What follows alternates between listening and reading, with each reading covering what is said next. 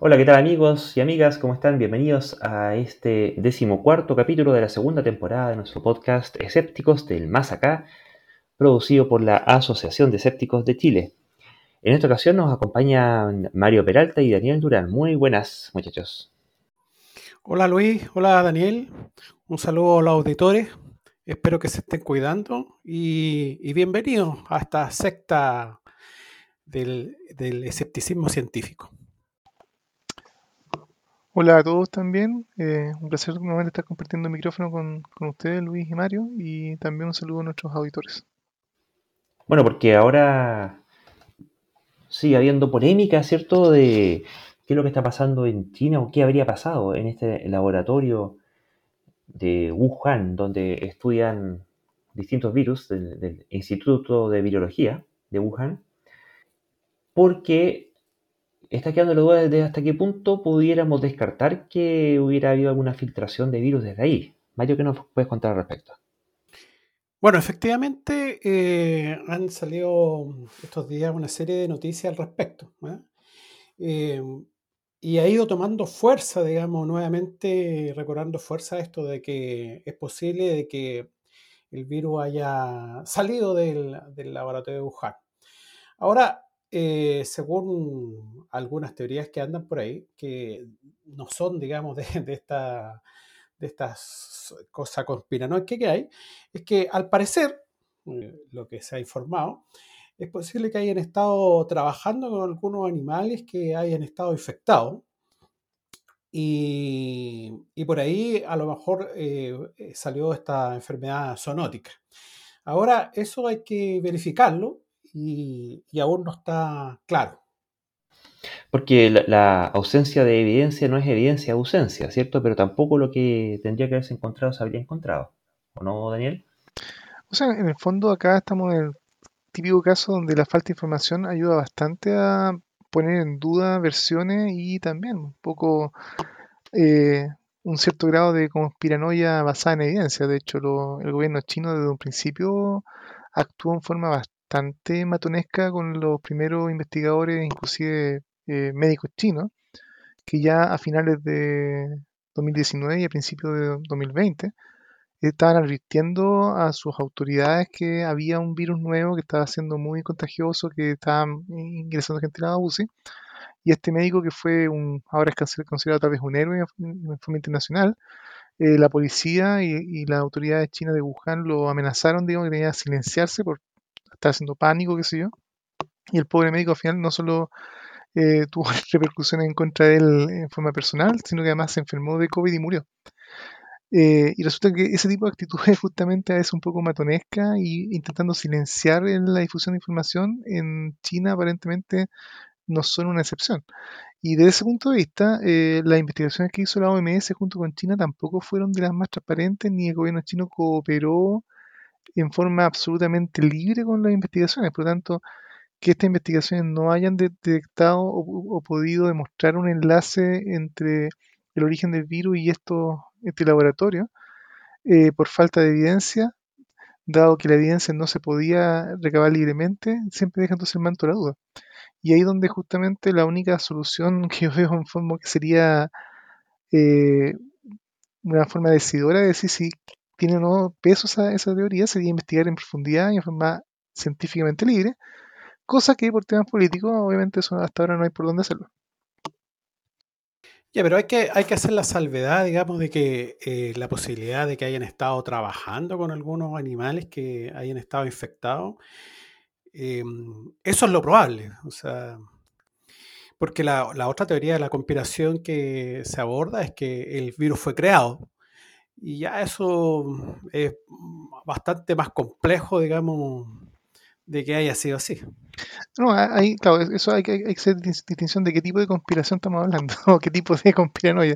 Efectivamente, el, el, hecho de que el virus eh, tiene muy probablemente un origen natural y que no fue un virus eh, hecho por el hombre está bastante establecido con bastante confiabilidad por el hecho de que hoy la tecnología permite justamente secuenciar los virus del COVID y cada una de las variantes inclusive que ha ido apareciendo en forma absolutamente detallada y resulta que los tipos de cambio y mutaciones que tenía y que tiene el COVID-19 eh, respecto de otros virus corona o el, SARS del, principio del siglo eh, son bien especiales y de, esa forma descartan lo que inclusive investigadores se le hubiera ocurrido modificar para hacer un virus entre comillas artificial. Así que ese tipo de cosas, de que alguien haya estado justamente manipulando un virus que se escapó así como de forma de película, eso yo creo que está descartado. Lo que no es claro es si es que justamente en algún lugar donde había una concentración de, murciélagos u otros animales haciendo experimentación en general y estudio de virus en general, puede haber sido el lugar donde por accidente y por mala suerte haya llegado tal vez el vector cero, el, el, murciélago que venía contagiado, que haya contagiado tal vez hasta la persona que traía la, jaula de animales entrando al laboratorio. Eso es lo que no se sabe, digamos, y eso es lo que no hay cómo, eh, cómo poder investigarlo en detalle si es que no hay acceso a la información, a los investigadores y a tomar muestras en todas partes como uno querría para una investigación seria. Bueno, de hecho, las probabilidades de que los mismos investigadores hayan ahí atravesado al frente y a comerse un rico ceviche de murciélago, eh, bueno, son igual de probables. Eh, claro, si en el fondo, de hecho, ese, laboratorio está a pocas cuadras del mercado, donde también supuestamente había animales, y en su momento se dijo que no, que ahí en ese, en ese, en ese mercado no se comerciaban ni con murciélagos ni con pangolines, que era también una sospecha que había como posible eh, vector. Pero todo siempre fue a nivel de justamente un poco de especulación y lo que decía el gobierno chino, que nuevamente no es de lo más transparente y siempre está dispuesto a declaraciones más que nada por proteger su status quo más que de cooperar con, una transparencia más, más amplia. Así que por eso que en fondo falta información. Pero falta justamente por un poco de oscuridad voluntaria del gobierno chino, lo que lleva justamente a, quedar un poco con la duda o deja espacio a esa duda de si puede haber algo más. Lo cual la evidencia no lo confirma. Oye, eh, disculpa, eh, normalmente dudamos harto de los chinos y, yo creo que está bien porque eh, en general es un, gobierno bastante oscuro en casi todas las cuestiones, pues, los rusos tal vez también lo sean, pero en Occidente no somos, no, no, no, no es que seamos transparentes totalmente tampoco, o sea, cualquier gobierno de acá, si le mandan un, no sé, va a ser algo complicado. De hecho, eh, acá, bueno, está la, sana costumbre que después de 50 años desclasifican las cosas. Ah, entre comillas, pero un poco de Sharpie entre medio que no siempre desclasifica todo. Pero ni siquiera hay que ir tan, atrás como para pensar en justamente en documentos 50 años atrás. Una pregunta tan simple como, por ejemplo, el famoso tema de quiénes son los, las personas que participan en la famosa mesa COVID que mencionaba día a día en los reportes del Ministerio de Salud, eh, tuvo, tuvo, que ser preguntada por transparencia, por el, en este caso por el Colegio Médico, y hace justamente un par de semanas, o una semana creo que se, respondió finalmente que la mesa COVID no existe como mesa y no hay integrante y no habían eh, justamente ni registro de las decisiones, ni acta, ni nada. Eh, y entre comillas, dicho justamente casi en forma taquigráfica. O sea, ni, siquiera nuestro propio gobierno chileno, occidental y democrático, es muy transparente para muchas cosas. Así que en fondo, eh, en sentido, eh, claro, podemos apuntar a los chinos por falta de transparencia, pero muchos otros países también no, no, hacen nada de mal, independiente de qué lado del planeta están. Bueno, es que ahí el, el, el, nivel de rendición de cuentas que cada gobierno tenga depende mucho del régimen de gobierno que tenga el país. Y si bien acá han sido bastante oscuros finalmente, poco transparentes, inconsistentes, han escondido información, han modificado datos eh, de, forma bien mañosa, eh, han mostrado estadísticas burdas, hecho gráficos que, tienden o, se ensayan en la confusión, justamente han, ocultado información. Al menos de momento, no podemos decir que alguien haya desaparecido producto de haber estado investigando esto. ¿ya? Eh, los chinos no, ellos sí que tienen casos abundantes al respecto. Y mm, creo que si, bien no hay que desestimar las artimañas que todo gobierno pueda llegar a, hacer para sacarse la responsabilidad de encima o para acallar a la disidencia, de todas formas hay niveles y por eh, rancios que puedan ser incluso acá en nuestro gobierno, no es lo mismo una democracia que una dictadura. E incluso en Estados Unidos, si fueran para allá, ah, tienen un periodismo fuerte, ah, pasarían muchas más cosas. En, China, eh, habló el chino, el doctor chino que mandó unos mensajes por la aplicación de, celular de ellos, de, de Weibo, ¿cómo, se llama la, mensajería? Y fin, pues el tipo desapareció, después apareció, ahí estaba preso, después lo, usaron para usar el tratamiento experimental este con, creo, que le hicieron, no me acuerdo si era ivermectina, no sé qué diablo, que al final le, destruyeron el páncreas, el tipo quedó negro y se murió. Entonces, em, pucha, eh, igual, a pesar de que todo gobierno pudiera tener eh, eh, esa tentación a la corrupción, de todas formas hay, niveles, porque de hecho finalmente una dictadura, pudiéramos verlo desde este otro punto de vista, si, que consideramos el equilibrio de poder y la rendición de cuentas, una dictadura es la consagración sistémica eh, a, nivel de gobierno de la corrupción. ¿sí? Porque ya no tienes por las urnas, no rindes cuenta a nadie, sino que lo, tomas por la fuerza y persigue la disidencia. Entonces, son finalmente los peores gobiernos posibles. Entonces, tendría cuidado un poco sí con, hacer esa, esa, equivalencia, ¿ya? sin desmerecer que eh, en todas partes se nada.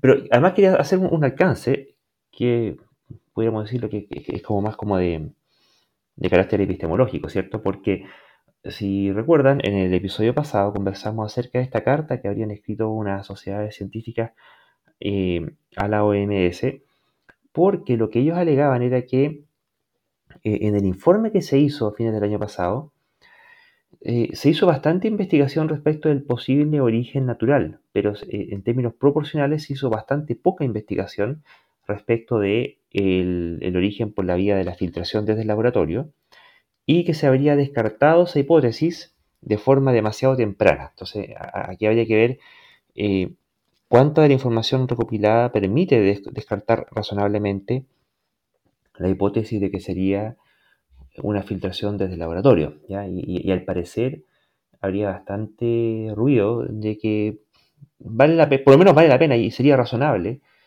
seguir indagando respecto de ese punto.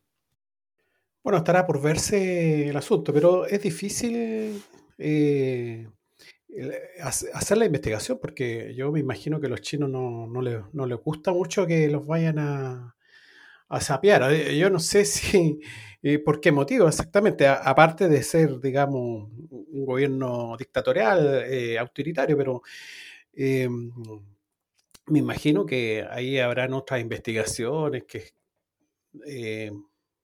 no sé de qué estilo, digamos. Bueno, el ámbito virológico que yo no, lo desconozco un poco.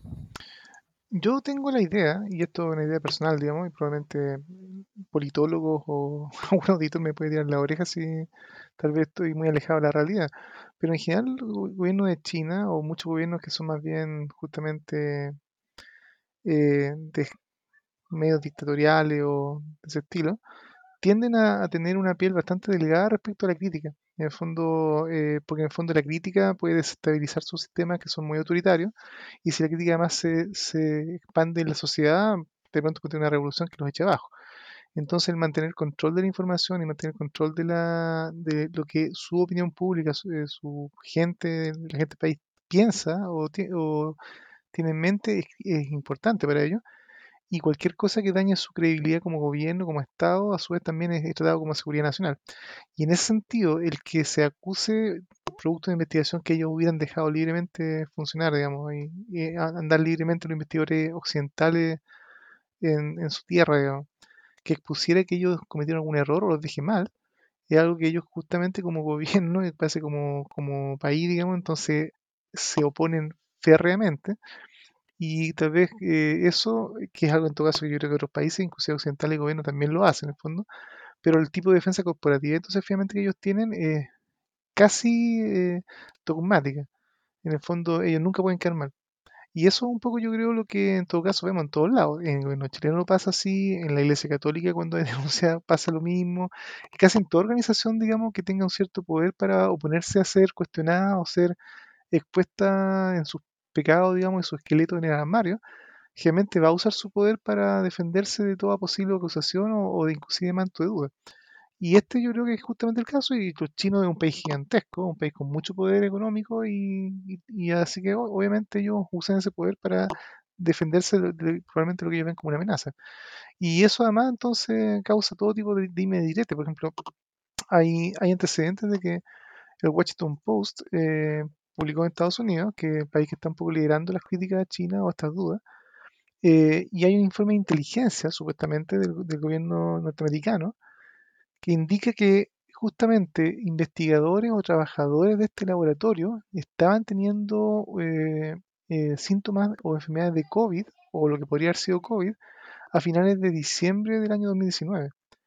Y, técnicamente, bueno, la, la, textual que está en los medios dice que en estos casos ya tenían entre noviembre y diciembre comillas, síntomas compatibles tanto con lo de COVID como de una infección estacional, cierra comillas, y que habrían requerido hospitalización.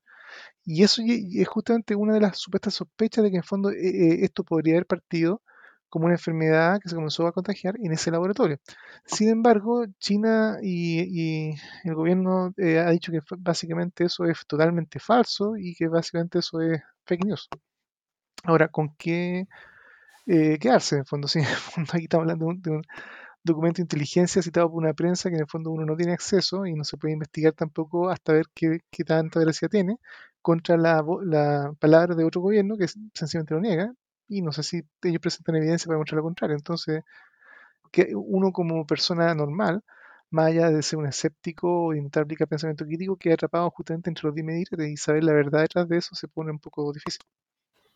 Pero bueno, da, cómo funciona el ser humano y la psicología humana y todas estas cosas, todos sabemos que son medios complicados cuando nos critican. Y en realidad eh, em, la crítica es la que produce el avance. ¿ah? O sea, y por eso que la ciencia avanza, porque justamente las ideas se van, se van ¿cuánto se llama?, exponiendo a pares y, ahí se va produciendo esa crítica que enriquece. Entonces, la, ciencia funciona de esa manera, pero los sistemas políticos son inmunes o tratan de, protegerse contra, la, contra esta crítica, que es lo que vemos con, este, con el ministro de Salud de acá, ¿no? que vemos que lo critican y, trata de ningunear, de, hacer otras cosas, o sea, que no corresponden, porque él es de, eh, es de un ministerio de que tiene que ver con las ciencias, digamos. Entonces él debería ser absolutamente receptivo a esto de la crítica. Pero, como dices tú, es complicado. Bueno, ahí la, creo que una, duda que uno siempre tiene que hacer es, cuando uno se pilla ante, ante un mentiroso, es, bueno, ¿por qué ven la verdad como amenaza? ¿Sí? Y bueno, la, verdad la ven como amenaza porque eh, en la medida que queda en evidencia que han hecho mal algo y que les pueden cobrar responsabilidades, entonces se sienten amenazados y es entendible que así sea. Y de ahí que la resistencia a la verdad es que eh, es, sospechosa, ¿sí? Así que mm, yo creo que el, mero hecho de que estén resistiendo que se puede investigar bien, da alguna orientación de, para dónde va la cosa. Y lo otro que también quería mencionar es la diferencia que hay, o, lo importante que es hacer la diferencia de aquello que sea o no sea verdad con aquello que sea o no sea conveniente políticamente.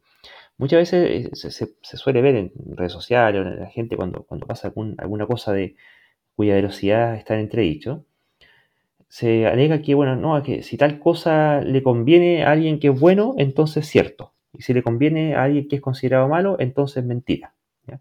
O, al revés, pues, si, si quieres, siempre, siempre tienes la posibilidad de, elegirlo como se te antoje. Entonces, en este caso, entre que China le eche la culpa a Estados Unidos y Estados Unidos le eche la culpa a China, y que la verdad o falsedad de estas afirmaciones pueda ser conveniente o inconveniente para cualquiera de ellos, no necesariamente tiene que ver con si el hecho es en sí verdadero o falso. ¿sí? Eh, porque alguien podría decir, no, lo que pasa es que esto como, si se demuestra verdadero, le perjudica a China. Por lo tanto, si a mí me caen mal los chinos, tiene que ser cierto. O si me caen bien los chinos, no, tiene que ser falso. Y la verdad es que da lo mismo, porque una cosa es la conveniencia y otra cosa es la veracidad. Finalmente es una forma de adominen, o sea, más que a Dominant, yo diría que en el fondo es una apelación en el fondo a, las consecuencias. Donde en el fondo, y es una falacia lógica o sea, sin lugar a duda, en el fondo, eh, si, llego a demostrar o poner en la duda a X gobierno y yo soy parte de ese gobierno y como las consecuencias son negativas, por lo tanto esa crítica tiene que ser falsa, o viceversa. Si es que yo soy opositor de ese gobierno de otro país donde es mi enemigo o un adversario, político, por ejemplo, y esta acusación justamente debilita a mi enemigo, esto tiene que ser cierto. Porque las consecuencias en ese caso. Entonces, apelar a las consecuencias justamente eh, es falaz, porque en el fondo eh, las cosas son reales eh, o, son, ciertas, son falsas, independientes de exactamente a quién conviene. Entonces, esa es la parte que es delicada de ver. Y lo malo, en todo caso, es que nosotros como personas, digamos, es muy fácil que nosotros tomemos partido ya sea porque somos habitantes de un país, porque sentimos nuestra patria siendo atacada por un gobierno extranjero, o porque somos parte del gobierno, o lo que sea. Entonces es muy fácil a veces dejarse llevar justamente por este tipo de lógica y tomar partido y entonces en fondo dejar la objetividad de lado. Y eso es lo que yo, creo que en fondo sería ideal que en este mundo, más temprano que tarde, eh, se abandone ese tipo de, forma de razonar, independiente de, a qué nivel o a qué entidad o persona se esté, eh, entre comillas, poniendo en, duda. Y, en ese sentido, yo diría que en el fondo eh, hay, un tema, más bien yo diría racional que hay detrás, que cuando algo es cierto o cuando algo es verdadero, y alguien critica algo que en realidad es cierto o verdadero, o se pone en duda, por lo general tiende a pasar de que cualquier investigación que se haga, si es detallada y si es, digamos, inquisitiva, sin importar cuán, cuán entre comillas, fuerte sea esta investigación o cuán, eh, ácida sea, lo único que puede hacer es sacar más y más datos que muestren la veracidad de lo que se está criticando y en el fondo entrega más luz y le saca brillo la verdad. Lo que generalmente tiene miedo o causa miedo es cuando las cosas no son ciertas. Y eso hace lo que justamente eh, que cuando alguien intenta oponerse a la investigación o intenta cerrar los datos, ocultarlos, hace justamente presuponer que probablemente hay algo oscuro ahí, o algo falso, porque en el fondo nada que sea cierto, que sea verdadero, que sea verídico y fidedigno, realmente debería tener eh, al cuestionamiento o la investigación exhaustiva. Solamente las cosas que son mentiras o que son eh, en el fondo eh, fraudulentas, realmente temen, digamos, o, quienes, quienes, la apoyan o, que están detrás de ella, probablemente temen una, investigación seria. Oye, Lucho, en beneficio de nuestros auditores, ¿podrías explicar qué es lo que es abdominen? ad es la, un prefijo latino que dice que significa eh, a, pero en el sentido, eh, eh, no sé en qué sentido, pero cuando se dice que es ad hominem, hominem es, viene de omen, que es persona, y ad hominem es a propósito de la persona, que es cuando se mm, estima o desestima la veracidad o falsedad de una afirmación en virtud de quien lo dice. si, yo digo que, qué sé yo, que hoy día es martes, y alguien viene y me dice, no, está equivocado. ¿Por qué? No, porque tú tienes el pelo largo. Entonces, como que da lo mismo, si es que acaso yo tengo el pelo largo o corto, respecto de, la veracidad o falsedad de lo que está diciendo eh, respecto del día de la semana. Entonces, es una forma de non sequitur, o una, eh, no se sigue la eh, tesis a partir de los antecedentes expuestos.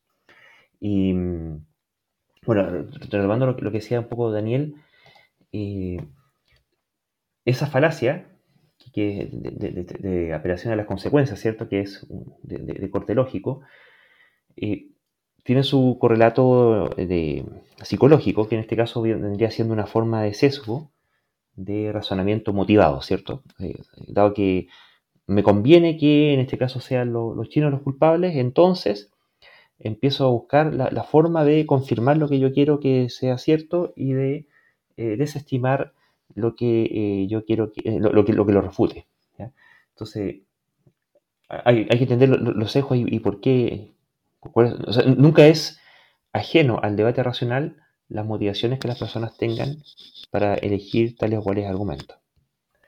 Y bueno, a, la hora de, de, tomar en consideración cuáles son las eh, ideas basadas en evidencia de cuáles no y cuáles son los, distintos secos que nos hacen creer lo que creemos, nos encontramos con el caso que hemos tenido acá en Chile de, de este médico, Rodolfo Neira, que mm, es un médico internista, Rodolfo Neira Vicentini, que bueno, ha trabajado en prestigiosas clínicas en, en Chile y que empezó a cacarear, bueno, ha salido entrevistado en, varios medios, en Radio Cooperativa, en Canal 13, en Mentiras Verdaderas, en el canal de Red, en Vía X, y mm, siempre habla de la, de la vida sana, de los superalimentos, y empieza con todo un cuento de, este, de la alimentación consciente y, empieza a hablar de, otras cosas que siempre se, se, prestan para que los que no somos demasiado entendidos eh, podamos, eh, sin querer, tragar cosas que, que, puedan no ser tan ciertas, como, qué sé yo, cómo fortalecer nuestras defensas, ¿cierto? Que hay cosas que ayudan y muchas otras cosas que dicen que ayudan, pero no necesariamente ayudan. Eh, cómo mejorar nuestra microbiota, cómo retrasar nuestro envejecimiento. Participa en festivales de medicinas complementarias y alternativas, hace exposiciones, ¿cierto?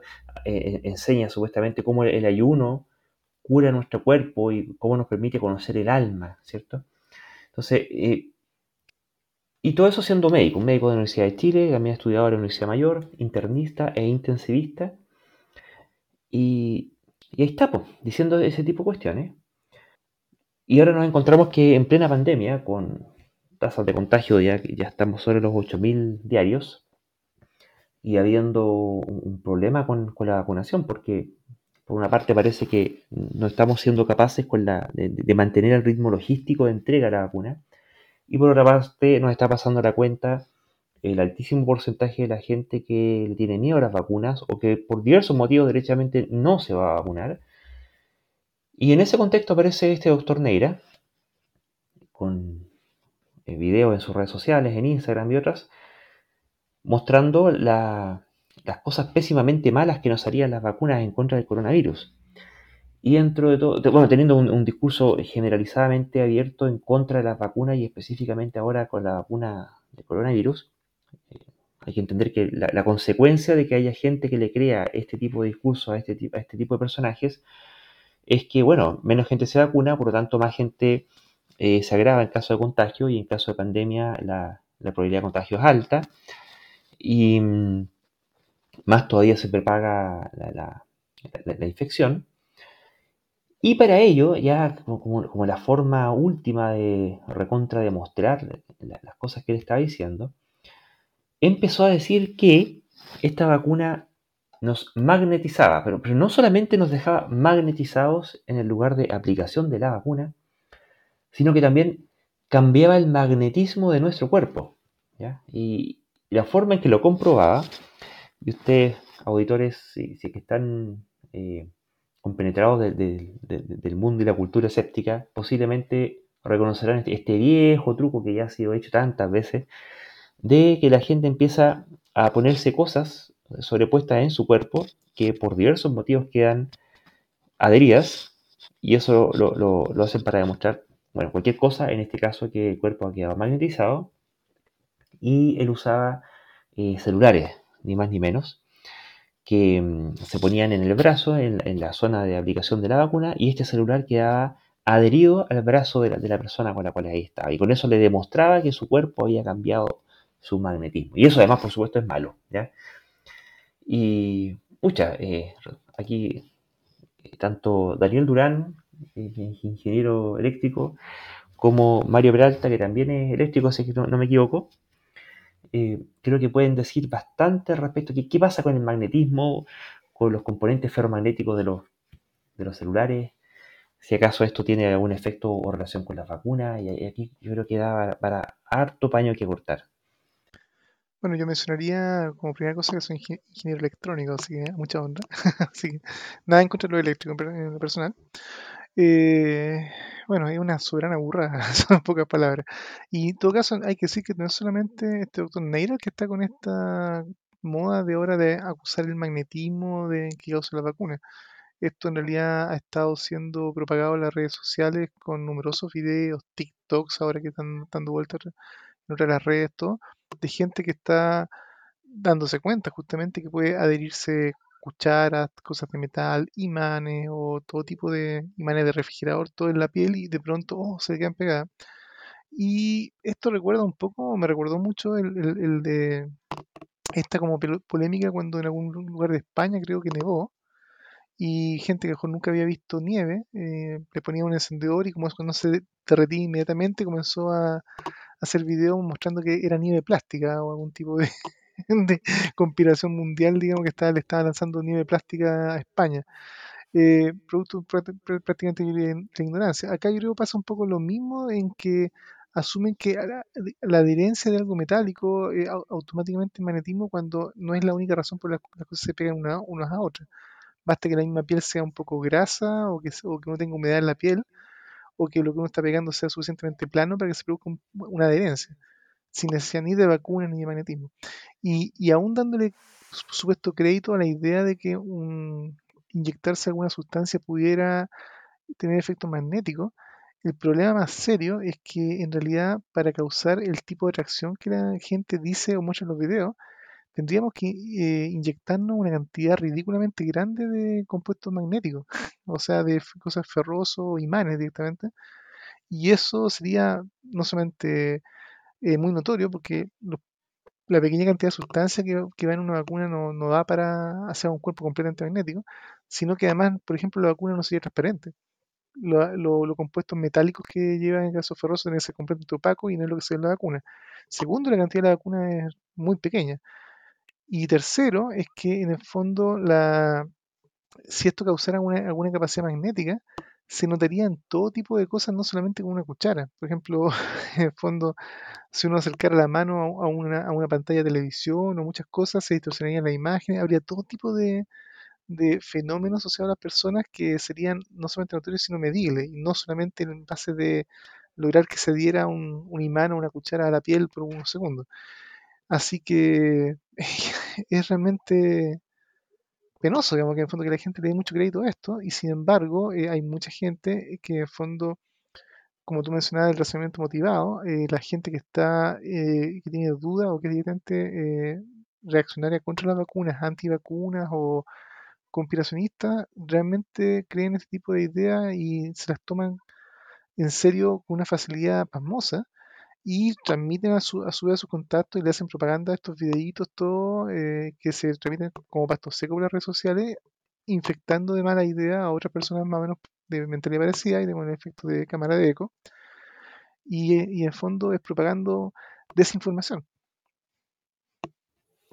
Bueno, eh, empezar ya, yo creo que Daniel dijo varias cosas, de hecho algunas cosas que decir yo ya las dijo, pero para empezar, eh, los seres humanos, en general los animales, tenemos muchos minerales en nuestro cuerpo. De hecho, nuestra sangre es roja porque por el contenido de hierro que tiene. O sea, nosotros, eh, si nosotros eh, tuviéramos una persona acá y la redujéramos a sus minerales, bueno, sacaríamos calcio, sacaríamos cobre, sacaríamos hierro, más o menos equivalente a, a un clavo de 4 pulgadas aproximadamente.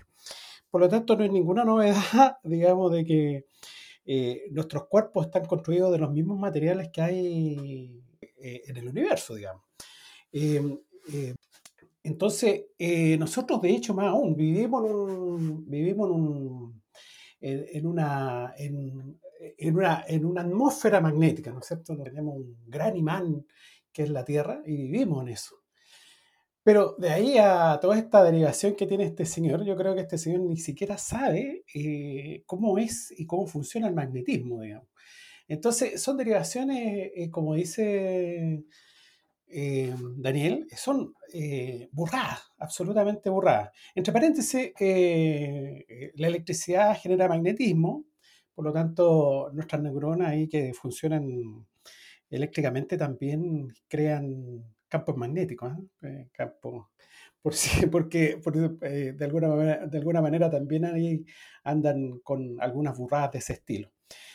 Pero es algo que los seres humanos eh, es parte de, de, cómo somos, de cómo funcionamos, digamos. No es que estén agregando o poniendo algo más. Como dice Daniel, deberíamos tener, eh, no sé, no sé cuánta, cuánto, cuánta es una inyección de, de, material ferroso, porque, y entre paréntesis, eh, otra cosa, o sea, yo no sé cuánto material ferroso hay en un celular como para que se pegue, o sea, no sé qué es lo que realmente quería demostrar este señor. básicamente lo que quieren dar a entender es que las vacunas son nocivas porque nos hacen cambiar nuestro cuerpo y nos inyectan cosas que, no sé, algo por el estilo. Pero en todo caso, yo, yo, yo me gustaría, para quien eventualmente escuche esto y a lo mejor piense que, pero claro, esto, estos escépticos están sencillamente ninguneando el testimonio y estos videos que a lo mejor también puede que hayan visto y que tal vez para la persona que está viendo esto le tenga tal vez un poco de, bueno, podría tener sentido y yo vi que la cuchara se pega todo. Podría ser interesante un poco explicar el método científico y, y aprovechar, digamos, si inclusive quieren jugar o eh, hacer un experimento en, en su cuenta. Justamente la, ¿Cómo la tendría otra que pata. hacerse? ¿Cómo tendría que hacerse para que, para que un- uno, pudiera demostrar que esto es real? Supongamos que hipotéticamente lo que este caballero y todo, toda la gente que en, en- en TikTok está mostrando fuera cierto, ¿cómo se demuestra en forma científica? De partida, el experimento que hacerlo ciego. ¿En qué sentido? Eh, ciego porque en el fondo eh, uno debería poder acercarse a personas que están o no vacunadas y uno podría, debería poder hacer experimentos y replicar los resultados mostrando magnetismo en personas vacunadas y no hay magnetismo en personas no vacunadas eh, en forma consistente, sin que uno sepa de antemano si que lo que- con quién uno está probando la cuchara en, el brazo, en la frente, donde sea, está o no vacunada. Y segundo, lo- los resultados deberían ser consistentes. Justamente la cantidad de gente que muestra cucharas pegadas, una vez que ya uno nota de estas 10 personas claramente se pegaron la- la- las cucharas, estas otras 10 no se les pegaron, uno debería esperar que el número de personas donde las cucharas sí se pegaron, la gran mayoría sí estaban vacunadas, tal vez 8 o 9, mientras que las personas que no se pegaron las cucharas, eh, eh, en fondo la mayoría no estaba vacunada. Eso ya mostraría tal vez algún tipo de efecto interesante. Sí, bueno, ¿por qué hay esta diferencia? Siendo que el investigador en principio no sabía quién era quién. Y eso es tan clave porque en el fondo, si es que eh, uno de antemano parte de la base que alguien sí está vacunado y uno espera que se le pegue algo o se le adhiera a la piel, probablemente uno va a insistir, insistir, y eso es lo que inclusive uno ve en los videos, que la persona empieza a jugar en el brazo y la, y la cosa no se pega, no se pega, hasta que de pronto se dicen, ven, funcionó, se pegó, esto demuestra algo. No, eso no es así. Eh, porque en el fondo, claro, estás buscando lograr que las cosas se dieran, se mantengan unos segundos ahí, hasta que lo logres lo das por cierto. Pero imagínate en el caso donde tú tienes dos personas donde tú no sabes quién es vacunada, ¿en cuál vas a insistir más? ¿Con cuál vas a luchar más porque se pegue si tú no sabes quién es vacunado? Y ahí obviamente tendrías que diseñar un experimento o la forma de aplicar tu, tu cuchara, todo, en la forma más ecuánimente posible que realmente muestre un efecto y, y- y eso ya de, por sí limpia los sesgos del investigador. Ese es el tipo de cosas que uno ve entre los videos que uno ve en TikTok, no se ven en lo absoluto. Eh, hay todo un total sesgo y no se hace, pero si alguien quiere hacerlo en su casa, busque eso, busque personas, tiene que ser una prueba ciega, con una muestra aleatoria de personas sí no vacunadas y que él puede hacerlo sin saberlo y tal vez ahí podríamos conversar de algo interesante, inclusive desde el punto de vista científico, que por supuesto no es lo que muestran los videos. Claro, en otras palabras, en otras palabras, habría que tener un- una población muestral, ¿no? De gente vacunada y gente no vacunada. Y otra, y otra población con, con teléfonos verdaderos y- o teléfonos falsos. ¿eh? Eso es lo que doble friego. Entonces nadie sabe quién está vacunado, quién no está vacunado, y nadie sabe quién tiene un teléfono verdadero o un teléfono falso. Y ir viendo la estadística al respecto. Y- y irlo verificando. Entonces deberíamos tener, no sé, me imagino que una población muestral no sé con cuánto se prueban las vacunas, 3.000 personas, no tengo idea, pero lo suficientemente representativas como para llegar a concluir algo. Si no es así, entonces tan solo un, un dato anecdótico, un dato anecdótico que en este caso sirve para reírnos un poco. Y como digo, y eso expone los secos. En el fondo, por ejemplo, eh, es un hecho que cuando alguien busca algo o está convencido que va a encontrar algo, generalmente siempre lo, tiende a encontrar. Eso es una cosa que parece como de perogrullo. Por ejemplo, si, si uno cree que hay muchos autos blancos en las calles, y si uno sale a la calle y empieza a buscar autos blancos, créeme, va a encontrar autos blancos. Pero si otra persona también piensa que hay muchos autos rojos y se pone a buscar en las calles, créeme que va a encontrar muchos autos rojos. Y ambos podrían decir, efectivamente, oye, yo demostré científicamente que hay muchos autos de color X porque yo era lo que creía antemano y salí a buscar y lo encontré. Entonces, es el tipo de cosas que uno no- debería dejarse, eh, entre comillas, influenciar de antemano para intentar demostrar una conclusión, sino más bien hay que hacer la pregunta y hacerlo y diseñar las experiencias, los experimentos de manera que el resultado no dependa de lo que uno crea. Y si es que uno no diseña un experimento de una forma que sea independiente de las creencias previas del investigador o intentando aislar al investigador como un, factor de peso en cómo resu- resultan la- las pruebas, eso lamentablemente, por más impresionante que sea a nivel de resultado y de video viral, eh, desde un punto de vista, como, dices tú, Mario, no solamente ane- anecdótico, sino que como evidencia es basura. De, verdad no sirve. Y lamentablemente, inclusive si hubiera algo real detrás de eso, eh, en fondo se hace risible y realmente no aporta a la causa que supuestamente esas personas pretenden demostrar, digamos. Esto, esto funciona también con, con estos memes que andan en estos días, eh, con, con supuestos dichos de, la, de las personas que van a ser constituyentes, que por ahí vi varios memes que andaban dando vuelta de, de, de cosas que le, que le, eh, le, ponían que supuestamente había dicho tal o cual constituyente, de que no sé, se iba a estatizar todo, o no sé, o otra cosa. También operan de alguna manera nuestros sesgos, nuestros prejuicios, digamos. Eh, si, si, yo tengo un prejuicio de alguna manera frente a tal constituyente, entonces le voy a dar por hecho que es real, que dijo lo que sale ahí escrito. O sea, voy a tener cero no voy a verificar si es verdadero o no, sino que lo voy a dar como cierto. Bueno, eh, este personaje creo que podemos aplicar el mismo criterio que conversamos anteriormente, ¿cierto? ¿Le saca brillo a la verdad? Porque uno podría decir, bueno, si, si, si es cierto lo que el tipo te está diciendo, hagamos más pruebas, ¿cierto? Que más, bien le saca brillo a la chantería. Eh, es que ahí, ahí viene el asunto, claro. Uno diría, bueno, probemos en otros lugares del cuerpo, con otro tipo de objetos, qué sé yo. Y, si es que acaso eso tiene alguna relación o no con la vacuna, que parece no, no mucha que digamos. Eh, pero ¿qué es lo que ocurre? Que cuando sale a la luz el caso y se vuelve popular, el tipo cierra sus redes sociales y da de baja los videos. Y me empiezo a acordar del gobierno chino, ¿cierto? Porque eh, son como los, los, ojitos del caracol, ¿cierto? Eh, cuando uno le, le, quiere poner la luz, quieres tocarlo, quieres verlo, se esconde. ¿Qué pasa ahí? E, e, eso eh, creo que es una lectura interesante que habla desde el punto de vista ético de, este médico, porque al parecer, eh, o sea, no al parecer, yo, creo que uno pudiera afirmar con propiedad que eh, está siendo un charlatán pseudomédico porque está promoviendo la antivacunación, aduciendo efectos que son totalmente espurios, como la magnetización del cuerpo.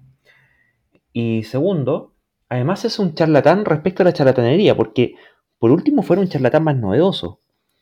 yo, no sé cuántas veces ha visto usted el tema este de las cucharas pegadas, las cucharas dobladas. y, no en un poco, no sé, pues pongan un. No, sé, pues una barra de, un poste, no, no sé, un cable.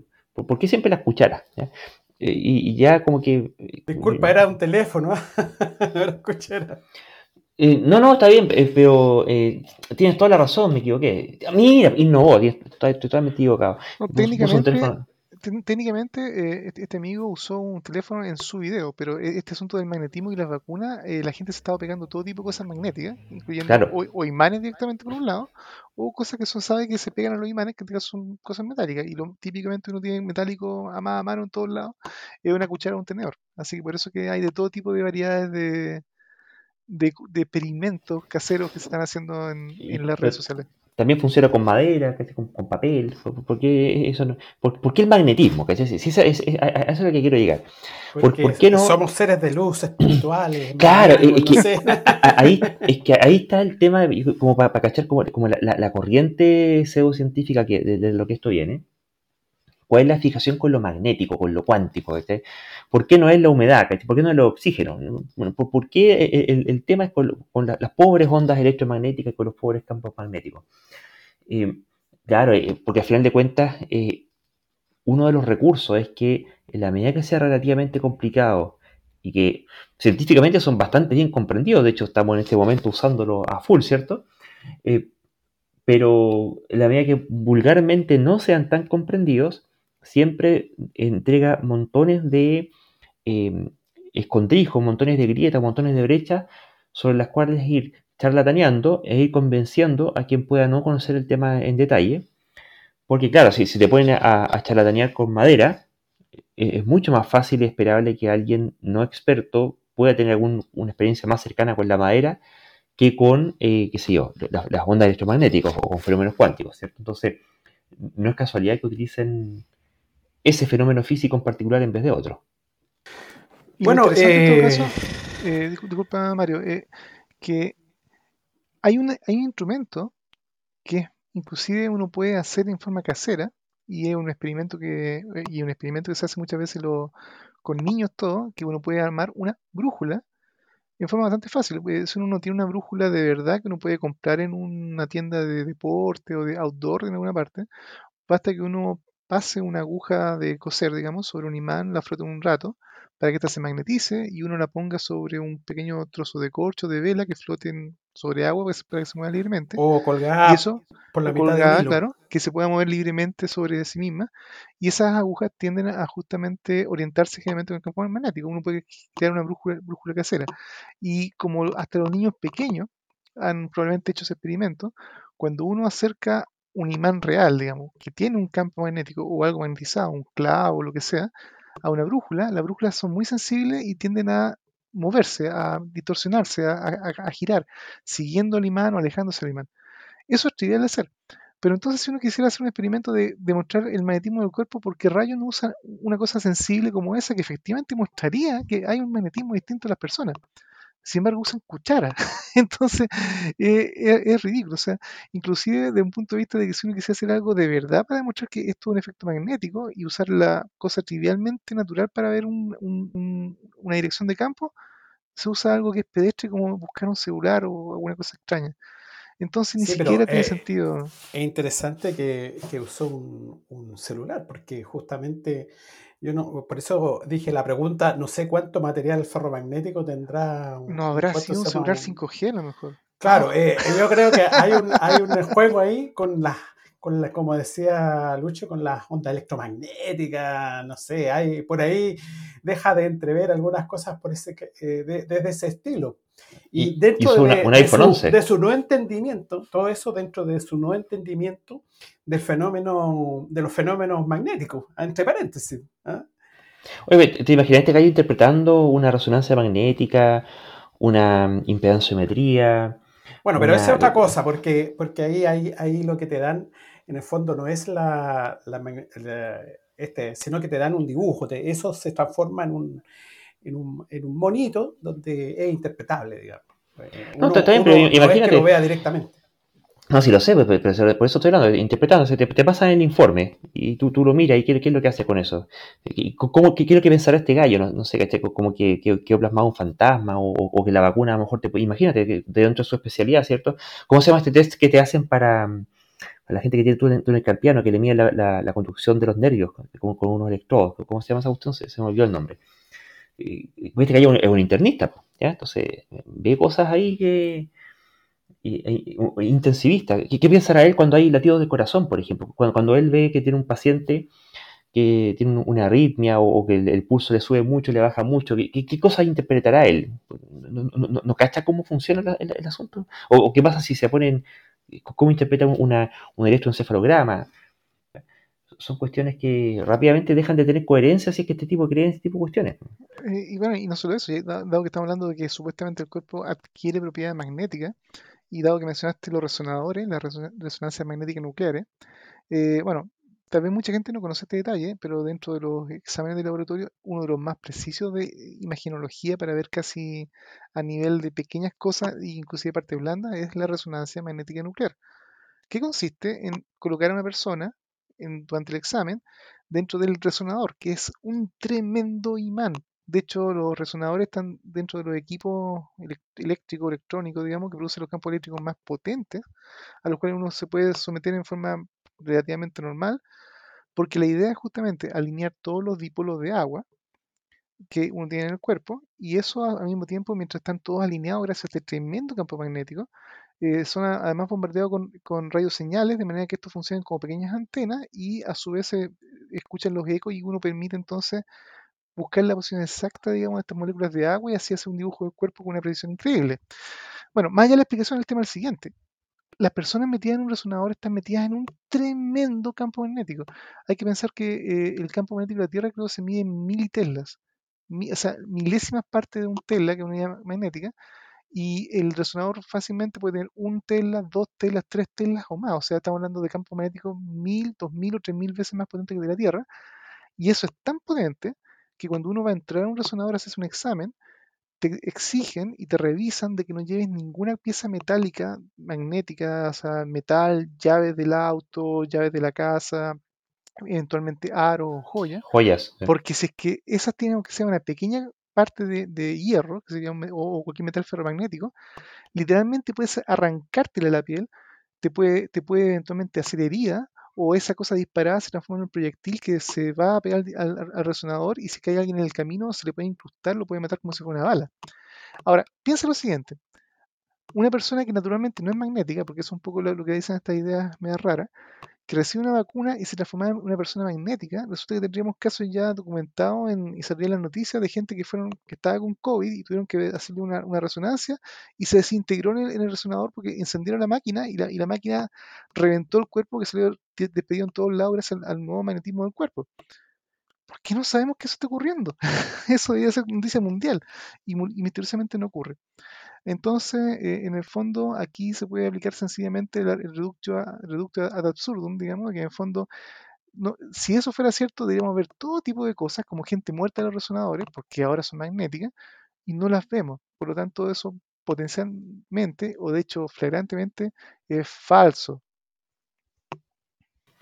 Y así también como, como este, que no es el primero que habla en contra las vacunas, no es el primero que habla del efecto magnético de las vacunas o del 5G. No es el primero que, que contra el coronavirus. Y hay más, ¿cierto? Nunca vienen solos. Esta cuestión es como, las, como las desgracias, ¿cierto? Eh, aparece esta influencer, Cata Vallejos, famosilla, que ahora justamente en este momento, mientras estamos grabando el podcast, durante el día, no sé si hoy día o ayer, ha aparecido señalando eh, bueno, una, serie de frases porque ella viene declarando, eh, o sea, sacó un video diciendo por qué ella no se iba a poner la vacuna contra el coronavirus. Yo creo que esto es interesante porque da pie para un, verdadero zoológico de malos argumentos. También da, para aplicar harto escepticismo.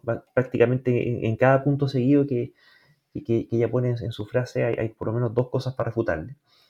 Em, dice, por ejemplo, que ella no se va a vacunar porque, bueno, primero que en realidad ya casi nunca se vacuna de nada, ni con la influenza, ni con nada que salió nuevo, porque siente que puede defenderse por sí misma y que sus defensas son muy fuertes, porque ella trata de alimentarse bien, come saludable, hace deporte.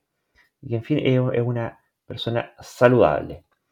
Después sigue más allá, dice que ella siente que se puede defender contra cualquier virus, o cualquier cosa. Aparte, agrega, bueno, es que ella ya tuvo coronavirus, por lo tanto ya, ya tiene los anticuerpos, y que según ella es lo mismo que si tuviera la vacuna, porque al final eh, ella sabe que eh, estos, estos, anticuerpos nos protegen, y que, o, al revés, que la, la, vacuna nos protege como si tuviéramos los anticuerpos. Y que te protege para que en realidad si viene el virus salvaje no te mate. Hasta aquí, podemos seguir más adelante. ¿Qué, opinan ustedes? Ay, ay, ay. Luis, ¿es necesario que opinemos esto? bueno, la verdad es terrible. ¿eh? O sea, tiene razón en, muchas cosas, digamos, en cuanto a que uno puede creer que uno es invulnerable a, muchos males, o que uno es sano, o que... O sea, yo respeto el derecho de, de ella y de cualquier otra persona a sostener las creencias que quiera, está bien. Pero en su razonamiento hay un tema terrible, que en el fondo la realidad en realidad le importa un bledo lo que las personas creamos o no a la hora de imponerse y a la hora de que las cosas pasen que tienen que pasar. Por ejemplo, yo puedo creer que soy más liviano que el aire o que tengo poderes y decido saltar de un décimo piso y mi creencia no va a impedir que finalmente llegue al suelo y me mate. Eh, entonces, claro, ella puede creer como persona que sus defensas son potentes y ella es sana, así no le va a pasar nada. Lo cual ya, si ya tuvo coronavirus, eso habla que en el fondo ya de partida la contradice. o sea, ella ya tuvo coronavirus, ya, ya demostró no ser suficientemente fuerte como para no contagiarse. Y me imagino que afortunada de que en fondo no le dio una gravedad suficiente como para eh, tal vez haber estado hospitalizada, probablemente su, su, pero lo que ella sienta en realidad es irrelevante. Y, en realidad hay que tenerse la evidencia real y a la evidencia basada en estadísticas de que muchas personas, inclusive sanas o deportistas, han muerto por este virus. Hace unas pocas semanas, de hecho, un deportista olímpico chileno tenía algo así como 30 años, lamentablemente no recuerdo bien su nombre, era ciclista o triatleta, algo por el estilo. Ciclista.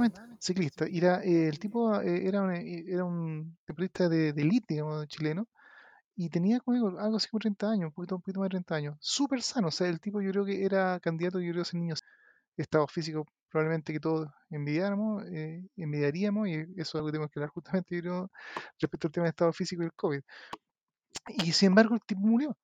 Entonces, ¿qué base deja entonces eso para la gente que dice, no, si yo soy sano, demostradamente gente totalmente sana y sin todas estas patologías eh, coayudantes, digamos, que pueden aumentar la gravedad, como ser hipertenso, como tener sobrepeso, como tener diabetes. Eh, hay gente que no tiene ninguna de esas cosas y ha estado gravemente enferma o muerta. Entonces, lamentablemente, las creencias de esta chica son, no sé, algo que pueden convencerla, pero en realidad es peligroso. Y lo peligroso es que en realidad si otras personas, dado que ella tal vez es famosa o influencer, comulgan con este tipo de ideas y es, ah, esas personas también se consideran a sí mismas sanas y comienzan entonces a tomar este tipo de ideas como no vacunarse porque para qué, es, están exponiéndose a ellas mismas y también a todo el mundo alrededor en base a ideas que no tienen ninguna... Bueno, yo lo, yo lo que pienso es que mm, ha sido tan exitosa, víctimas de ese éxito. Eh, desde hace unos 30 años, prácticamente, o sea, los seres humanos prácticamente hemos sabido de resfríos solamente. Entonces, un resfrío, claro, eh, que viene, se va y no hay ningún... O sea, esta generación no ha sabido desde hace unos 30 años. Recordemos de que estuvo de candidata a gobernadora la, la señora Parot. Bueno, la señora Parot eh, es inválida, tuvo, tuvo poliomielitis. Y la poliomielitis en Chile ya no existe. Existía hasta, no sé, los 70, los 80. ¿Por qué? Porque ya los niños los vacunan contra la poliomielitis. Ya no tienen poliomielitis. Pero mucha gente la tuvo. Y, ahí tenemos a la señora Parot, que fue candidata a gobernadora y, y, ella eh, siempre usaba muletas, eh, producto de la enfermedad. Eh, la influenza en Chile eran graves, graves, hasta, no sé, 30 años. En la actualidad ya dejaron de existir. La viruela fue eh, erradicada en los años 80, se demoraron algo así como 10 años en erradicar, erradicar la viruela, ya no existe, ya, ya, no existe. Entonces, hemos sido tan, tan eficientes en cuanto se llama en eliminar eh, eh, catástrofes de este estilo a través, a través en los últimos 30 años, que, que, no, no sabemos lo que es una enfermedad de ese estilo, no, no, no tenemos idea, no, no, hemos visto. ¿ah? Eh, me, me, imagino que hace 100 años atrás, cuando estaba la, gripe española, eh, la gripe española mató más gente que la misma Primera Guerra Mundial. Eh, bueno, se veía la, muerte mismo. bueno, eso, eso eso lo cuenta, entre paréntesis, yo no sé si se les voy a recomendar a nuestros auditores, como siempre, un, libro, pero si, si, se quieren enterar de eso, eh, tenemos este libro de Harari, ¿no es cierto? Eh, esto de Dios, de. Eh, ¿Cómo llegamos a ser Dios? En ese, en, ese, en ese libro nos cuenta todo esto, que hemos sido víctimas a través de nuestra historia del hambre, de las pandemias, de las guerras y bueno, hay cosas que eh, felizmente el extraespecie ha ido erradicando.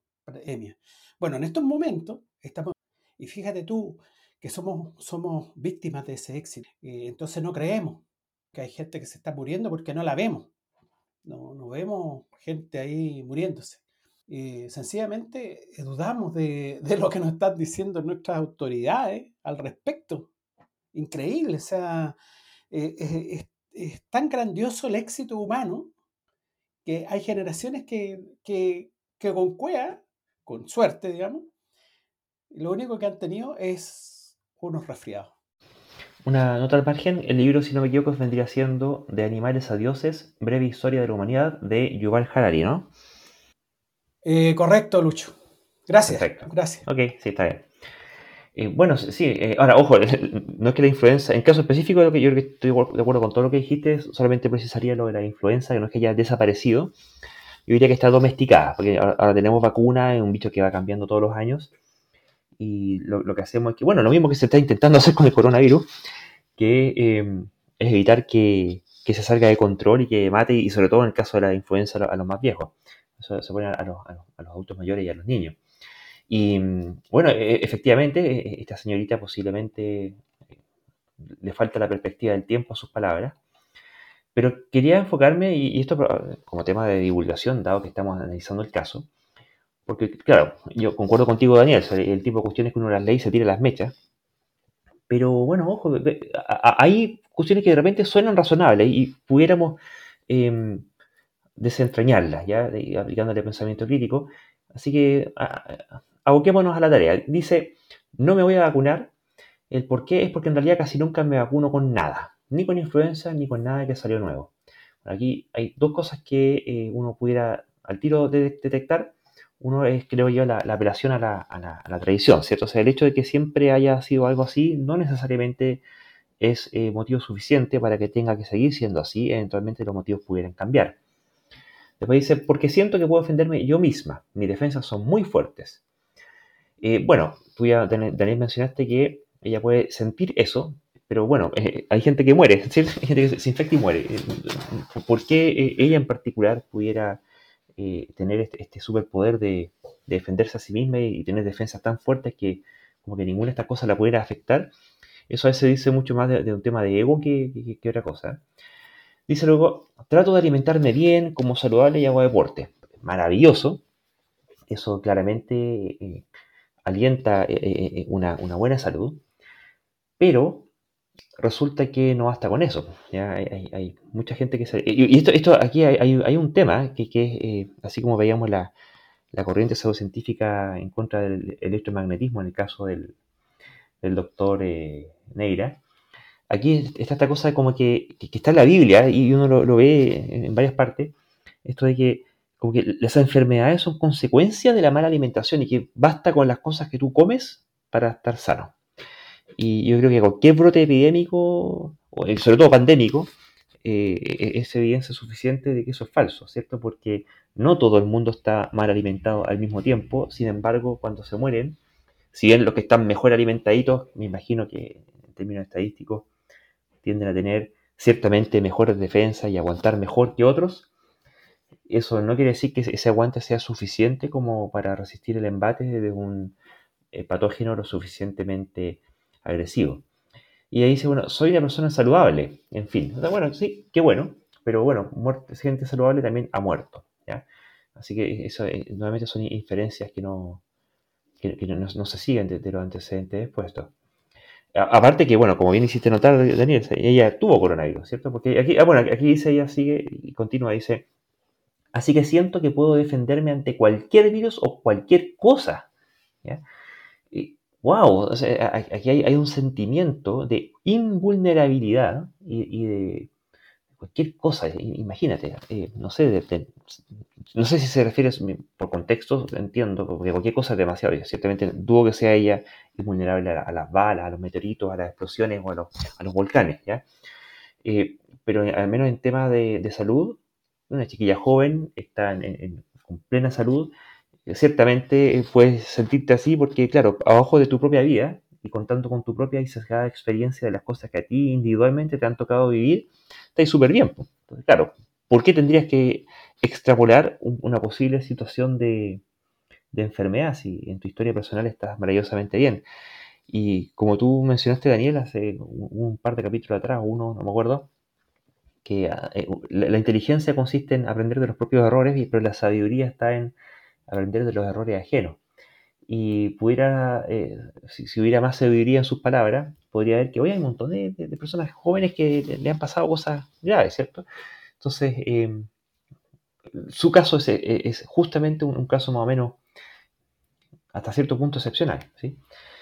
Eh, después sigue, dice, esa es la idea, porque sabemos eh, sabemos todos que te puedes contagiar igual y puedes contagiar igual. Entonces al final es lo mismo que las personas que ya tuvieron coronavirus y que tienen anticuerpos. Y ya sí, ok, tiene anticuerpos porque ya, ya tuvo coronavirus, pero resulta que no sabemos qué tan duraderos son los anticuerpos en el caso de alguien que padeció la enfermedad por todo el tipo de estragos que causa en el organismo versus lo, que pudiera generar la, la, la vacuna que te permite generar inmunidad de forma más controlada, ¿cierto? sin estar con todo el, peso eh, biológico y metabólico que significa tener a, este bicho encima. ¿Tú, Daniel, quieres decir algo? Sí, iba a comentar que en el fondo eh, ella está en lo correcto parcialmente, pero en el fondo si ella tuvo coronavirus y se recuperó, obviamente ella debe tener anticuerpos. Lo que no se sabe, inclusive, porque hay que ver que el, el COVID-19, el SARS-CoV-2, lo tenemos con nosotros hace ya un poco más de un año, ya sería tal vez un año y cuatro meses, tal vez, algo así. Y recién ahora se está estudiando ya gente que tuvo COVID, se recuperó y se puede ver en el tiempo por cuánto tiempo la inmunidad natural permanece. Hay enfermedades que te dan solo una vez la vida y hay enfermedades que son repetitivas, como por ejemplo la diferencia entre unas paperas o alguna de las pestes infantiles que son de hecho de una sola vez versus los resfríos o, otra enfermedad que se puede uno infectar más de una vez, donde la, inmunidad natural dura un tiempo y después se, acaba. Y con el COVID no sabemos exactamente a ciencia cierta cuánto dure. Y lo que es peor, hay personas que ya demostradamente han sufrido COVID de más, más de una vez. Se contagiaron en, algún punto en mediados de 2020, se recuperaron y han vuelto a caer contagiados por segunda vez y a veces inclusive con mayor gravedad. Entonces, eh, si ella ya sabe que, o debiera darse cuenta que no es del todo invulnerable porque ya tuvo COVID, eh, es un hecho de la causa, estadísticamente hablando, que ella es una de las personas que podría además enfermarse por segunda vez.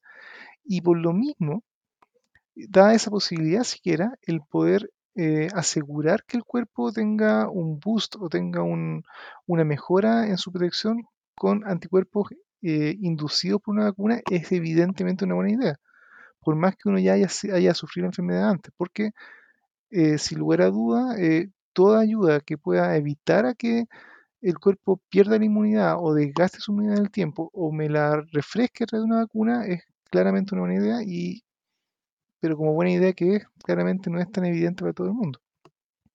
Oye, otro alcance que quiero hacer de que de que esto de hacer deporte, comer bien, bueno, comer bien seguramente tiene que, tendrá que ver con el tema, el tema inmunológico, pero el hacer deporte tiene que ver con otro tipo de enfermedades, que son las enfermedades crónicas, o sea, el hacer deporte no te salva, digamos, de contagiarte de cosas, sino que tiene que ver con las enfermedades que nosotros llamamos crónicas, quiere decir que la presión alta, la diabetes, ¿ah? ese tipo de enfermedades que son otro tipo de enfermedades y que son otra plaga. Bueno, e, ella, a ver, dice, porque dice, entonces, ¿para qué me vacunaría y meterme más virus o una vacuna experimental que no se sabe qué va a pasar a mediano o largo plazo? Cuido mi organismo, me puedo defender, mi organismo está muy fuerte, tengo las defensas fuertes, así que no tengo miedo al virus. Eh, bueno, aquí tenemos otro tema y es que, eh, bueno, que ella le tenga no miedo al virus es, otra cosa, pero sus defensas por lo menos no fueron lo suficientemente fuertes como para evitar el contagio. Ella sí dice que le dio leve, pero después dice, oye, ¿para qué se va a meter más virus? Y ojo, que eh, varias de las vacunas que hay ni siquiera traen virus. Así que ahí también hay, una desinformación de base, es lo que ella afirma, porque todas estas que son con eh, ARN mensajero no traen virus. Y hay otras que eh, lo que traen, claro, traen virus inactivado, pero que no es un virus que provoque enfermedad. Entonces, da, lo mismo que, tenga porque sea que haya, o que haya sido un virus. ¿ya? Y después agrega que dice, bueno, esta es mi opinión, el que le guste bacán, el que no le guste bien también, cada uno tiene su propia opinión y es respetable. Y aquí estamos nuevamente que, claro, eh, respetamos su derecho a tener su opinión. E, eso es lo respetable. Pero eh, es bastante arrogante intelectualmente pretender eh, respeto sobre los elementos de veracidad de las cosas que se afirman. E, e, eso no, se gana por el mero hecho de reclamar respeto. Las ideas no merecen respeto. Daniel, ¿tú voy a decir algo? Bueno, eh, yo diría que justamente las personas deben ser respetadas en el fondo, o sea, y yo respeto su derecho a opinar a ella y a cualquier persona, a, opinar lo que, lo que se quiera, pero como tú dices, la idea no tiene por qué ser respetada. Es una persona, por muy respetable que sea como persona, plantea ideas que no tienen base o que son demostrablemente erróneas, yo creo que nuestro deber como pensadores críticos y por un tema de bien a la comunidad, hay que advertir a la comunidad que esas ideas son eminentemente erróneas o peligrosas. Así que espero que quienes nos escuchan tomen nota de eso, pueden tal vez no estar de acuerdo con nosotros, pero bueno, eh, entre comillas, investiguen, vean lo que está ocurriendo y busquen buena fuente de información para verificar si lo que estamos diciendo es cuán correcto o incorrecto es. Podríamos estar equivocados, sin lugar a dudas, pero lo que tiene que primar finalmente la evidencia y no justamente las creencias. Y no solamente lo que uno sienta, porque justamente lo, lo- lo que uno siente, ojalá esté alineado con, con la realidad, porque de lo contrario yo un día puedo querer cruzar la calle con los ojos cerrados porque siento que no viene nada, pero la realidad se va a imponer y me va a arrollar si es que en realidad estoy equivocado. Así que en fondo, por favor, eh, niños y niñas en sus casas no hagan eso en la vida real. Y realmente intenten siempre eh, alinear sus sentimientos, lo que sienten lo que creen, con lo que realmente eh, pasa a su, alrededor. Bueno, además está el caso, la situación de que existe este síndrome del COVID largo, ¿cierto? Así que espere- esperemos que ella siga estando sana por mucho más tiempo y va, a haber que dejar pasar algunos meses para, para ver qué otro tipo de trastornos metabólicos, neurológicos puede esto haberle dejado. Así que todavía incluso demasiado temprano para cantar victoria. Ahora, lo otro que, no sé, es que, claro, que, los niños no lo intenten en casa, ¿cierto? Eh, porque justamente como hay gente que, cree esto, y quiero un poco enlazarlo con el, con el anterior, este- con este doctor Neira, porque una cosa es que eh, sea antivacunas, que crea que, se magnetiza el cuerpo, y siendo médico, ¿cierto? Pero aparecen más cosas, que ya son, otro tipo de elementos más antropológicos y que lamentablemente ha habido muchas historias al respecto. Si uno lo, mira, cómo, cómo habla, cómo se viste, un tipo, un tipo encachado, ¿cierto? Tiene buena pinta, bien mantenido, hace ejercicio, entonces ti- ti- tiene un, un sex appeal que eh, se- seguro, por lo menos a la mitad de la población le, va a, tener un cier- cierto sesgo motivado, ¿cierto? Para, darle creencia. Eh, Bueno, eso se llama el, efe- el- el efecto halo, ¿cierto? Alguien que, si es médico, eh, encachado y dice cosas que dice, deben ser ciertas porque lo está diciendo alguien que, destaca en, algunos aspectos. Y el efecto halo, que, en, qué consiste ese sesgo? En que uno le, atribuye entonces eh, veracidad o- o buenos atributos en otras dimensiones que no necesariamente eh, son justificadas. Y mm, cuando uno ve sus videos, el tipo abre eh, harto los ojos, ¿cierto? Abre la boca, la forma en la que se, dirige a, la, a la cámara. No sé si estoy equivocado, no sé qué opinan lo- los ojos expertos de, de ustedes, eh, pero a mí me, pareció que él estaba aplicando un filtro en Instagram que se eliminaba las arrugas, que es una forma además que, que dice un poquito de, de su, de su ego, ¿ya? Porque nos empezamos rápidamente a aco- a acordar de, porque eh, empieza con esta amplia convocatoria y a, cuánto estamos entonces de que este tipo de personaje no se convirti- convirtiendo en alguna especie de gurú. Y nos acordamos como de, este tipo de la, de la secta de Heaven's Gate, ¿cierto? Que tenía el mismo tipo de expresiones. Y, o lo que tuvimos que casos eh, acá en Chile, que fue un caso severo, ¿cierto? De, este tipo Antares de la Luz, que finalmente convenció a, la mujer a la cual había dejado embarazada de que eh, el hijo que venía en camino era el anticristo y al cual bebé después lo, lo sacrificaron al momento del nacimiento, ¿cierto? Así que e- esto nos recuerda tanto a, lo- a los gurúes que eh, empiezan a utilizar su, sus virtudes, su, su mm, carisma y, su poder de convocatoria para cuestiones bien poco santas. Y nos trae a colación, Daniel, un caso que tú nos vas a contar de un espiritista. Bueno, efec- efectivamente, tenemos un caso reciente que ha sido publicado en algunos medios, en este caso fue publicado en Publimetro, de un espiritista brasileño que fue acusado de abuso sexual porque en realidad este espiritista en su foro interno o lo que vendía como razón para sus prácticas era que esta forma de tratamiento era una forma de limpiar el alma. Así que el limpiar el alma, en fondo, eh, era la forma de hacerlo vía sexo con sus clientes. Así que eh, la policía de Río de Janeiro finalmente tuvo que detenerlo al señor Pai Mario. Y por lo menos hay ya cinco denuncias de cinco mujeres, dado que eh, este hombre se les acercaba y le decía que tenía que hacerle una sesión de limpieza espiritual, además que podía conectarla con sus parientes fallecidos Y en, este caso, el procedimiento incorporaba eh, todo tipo de abusos sexuales. Y ojo que no solamente a mujeres adultas, inclusive en la lista había inclusive una, menor de edad.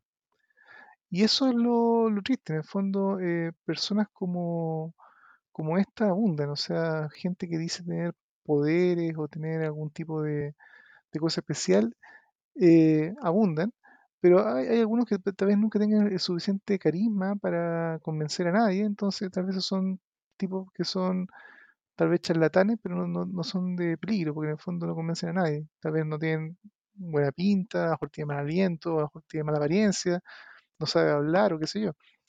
Pero los peligrosos son los que no solamente a veces tienen eh, ideas charlatanescas, sino que además de eso tienen eh, buena apariencia o tienen un, gran carisma capaz de convencer, como es el caso de esta persona.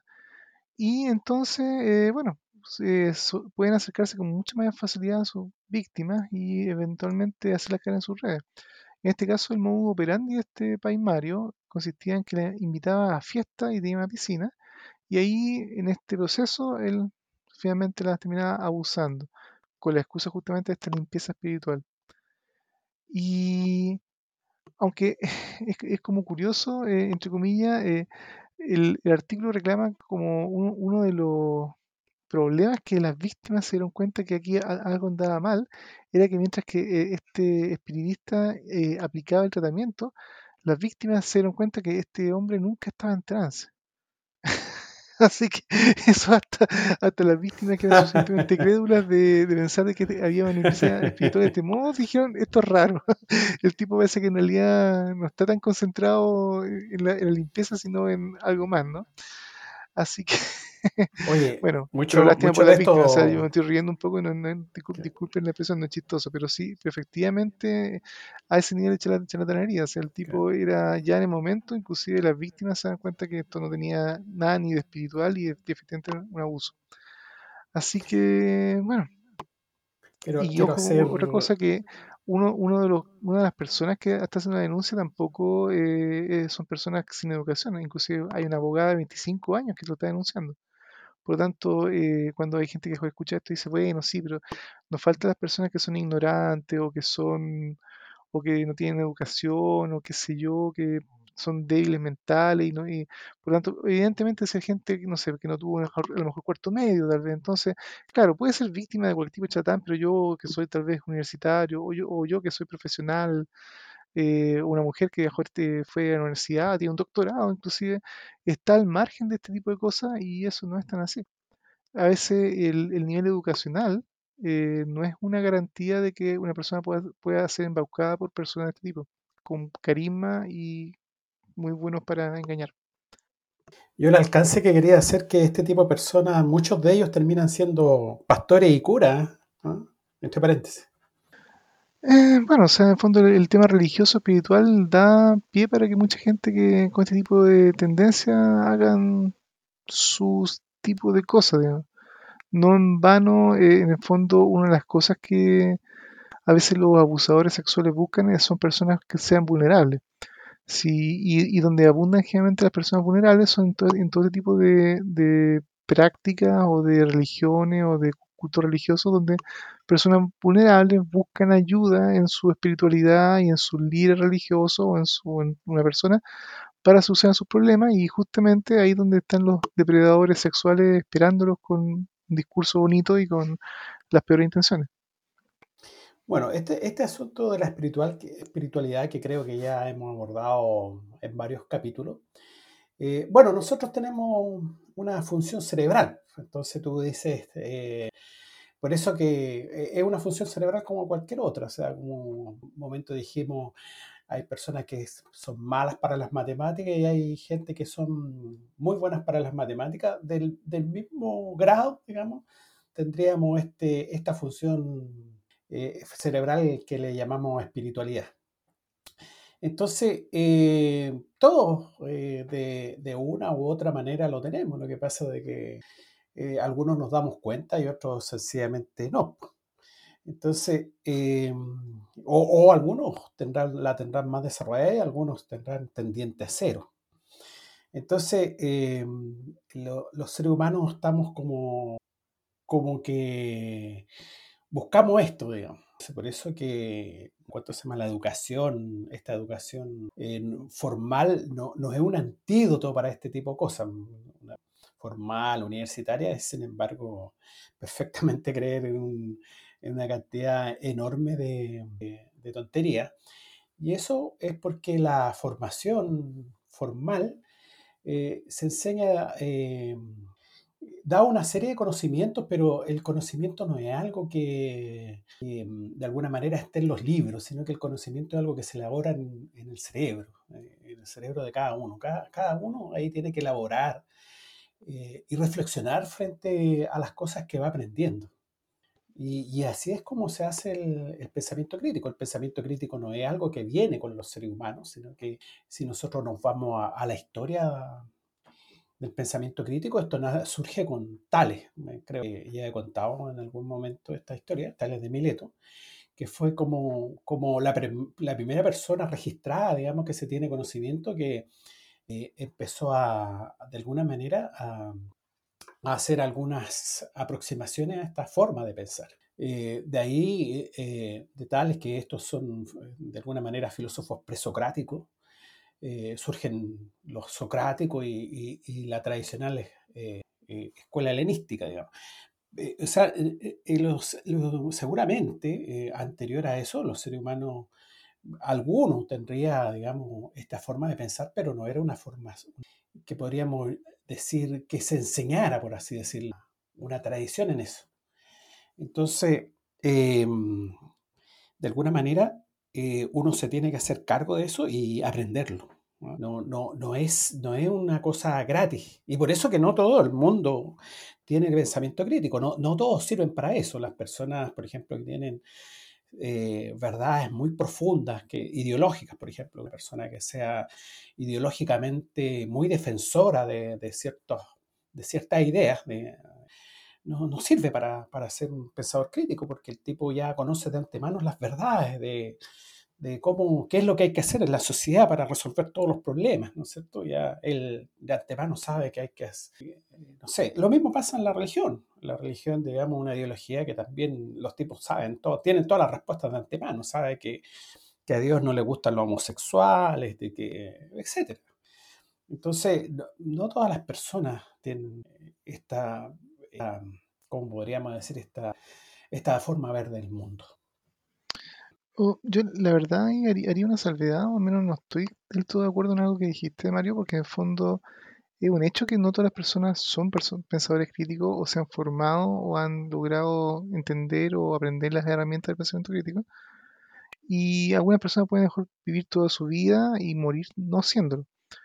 Pero, y bueno, por supuesto también todas las personas somos, diferentes, tenemos distintas capacidades y habilidades en el fondo, y hay algunas personas que en forma más natural pueden ser más analíticas o eventualmente pueden tender a ser pensadores críticos casi en forma natural. Pero yo no sé si sería decir que hay personas que sencillamente el pensamiento crítico es algo que es imposible que tengan o que están condenadas a nunca hacerlo. Y en especial porque, eh, aunque es raro, digamos, no es una necesariamente la, generalidad, hay muchas personas que han vivido por años, que han nacido en hogares eh, donde las creencias espirituales o religiosas eran fuertes, donde inclusive de pequeños han sido indoctrinados en alguna religión, en algún, tipo de esas prácticas, donde han crecido en ese ambiente, donde han inclusive participado como adultos por años en eso, y eventualmente por circunstancias de la vida, por cuestionamientos, por dudas, han comenzado a investigar, han comenzado a ver las cosas de forma distinta y han terminado muchas veces, veces abandonando esas creencias y de verdad se han terminado muchas veces formando ellos mismos y descubriendo entonces, por ejemplo, el pensamiento crítico, el pensamiento racional, y hoy por hoy inclusive son algunas de personas que son famosos y ahora inclusive eh, poderosos exponentes de, la razón y de la, del pensamiento crítico y de la racionalidad. Entonces, cuando tú dices que en el fondo, bueno, hay personas que tal vez nunca van a ser, es como un poco infalsable, porque en el fondo eh, no, sabemos, no sabemos cuándo alguien podría cambiar de bando, por así decirlo, o inclusive Estoy totalmente de, acuerdo con lo que dices tú. Lo que pasa de que, eh, por ejemplo, muchas veces lo que pasa de que una persona que fue criada en un ambiente religioso, de ideología religiosa muy fuerte, eh, el tipo en algún momento se hace clic y lo único que hace cambia esa ideología por una ideología política, por ejemplo. Entonces el gallo deja de ser, de tener esa ideología religiosa y el tipo empieza eh, una clara defensa y una clara cuestión con una, una ideología del tipo política. O sea, cambió una ideología por otra. Claro, o sea, en el fondo, cambiarse de, la irracionalidad tal vez a la racionalidad eh, no, es no es fácil y no todas las personas necesariamente lo logran, pero no lo diría como algo imposible y eso... No, no, no tal vez no, yo, yo lo que, disculpa si, si, dije algo así, pero lo que, lo que estoy diciendo es que la, esto que llamamos espiritualidad es una función del cerebro y que, y que al igual que uno tiene otro tipo de funciones, y di el ejemplo este de las matemáticas, que hay gente que puede decir, yo soy nula para las matemáticas y, sé cero de matemáticas, hasta matemáticos increíbles. De la misma manera, esto de la espiritualidad podría manifestarse. O sea, hay gente que le es totalmente indiferente estas cosas espirituales y otras personas que van a estar muy, muy, muy metidas en esto. Entonces, eh, ahí ya tenemos un, primer escollo, digamos, para que esa persona que está muy, muy metida en este tipo de, de creencia eh, tenga una, habilidad, digamos, o forme o cree una, habilidad de, pensador, de pensador crítico. A, eso me, refería. Eh, si es imposible o no, me imagino que... no es imposible, no, podría, no podría hacer una afirmación tan fuerte, pero Claro, pero, pero, sin lugar a duda cuesta, o es un camino bastante, digamos, cuesta arriba de eventualmente intentar convencer a una persona o hacerle cambiar de opinión cuando justamente eh, tiene ideas dogmáticas, no solamente espirituales o qué sea, pero donde el dogmatismo o la forma de pensar dogmática es parte de su vida, inclusive parte importante de la vida o de, de la cosmovisión de una persona, claro, cuesta mucho, eventualmente puede ser imposible cambiarla. Pero no es imposible, yo creo, y en parte por eso es que yo creo que nosotros inclusive como asociación, la Edge, intentamos promover este tipo de pensamiento, porque si tuviéramos la, yo creo, la idea de que en fondo los salvados que tenemos la capacidad de pensar así, somos los que somos y todo el resto del universo está condenado a ser como es, no tendría ningún sentido estar haciendo a lo mejor este podcast o hacer eh, muchas veces difusión de ideas así. Yo creo que al contrario lo hacemos justamente esperando que eventualmente estas ideas cuelen o, o puedan ayudar a personas que eventualmente eh, pueden eh, ver las cosas de forma distinta. O tal vez a, personas que ya piensan tal vez un poco como nosotros, pero sí conocen a familiares o amigos que están en ese bando del, mundo de, del blanco-negro de las cosas dogmáticas.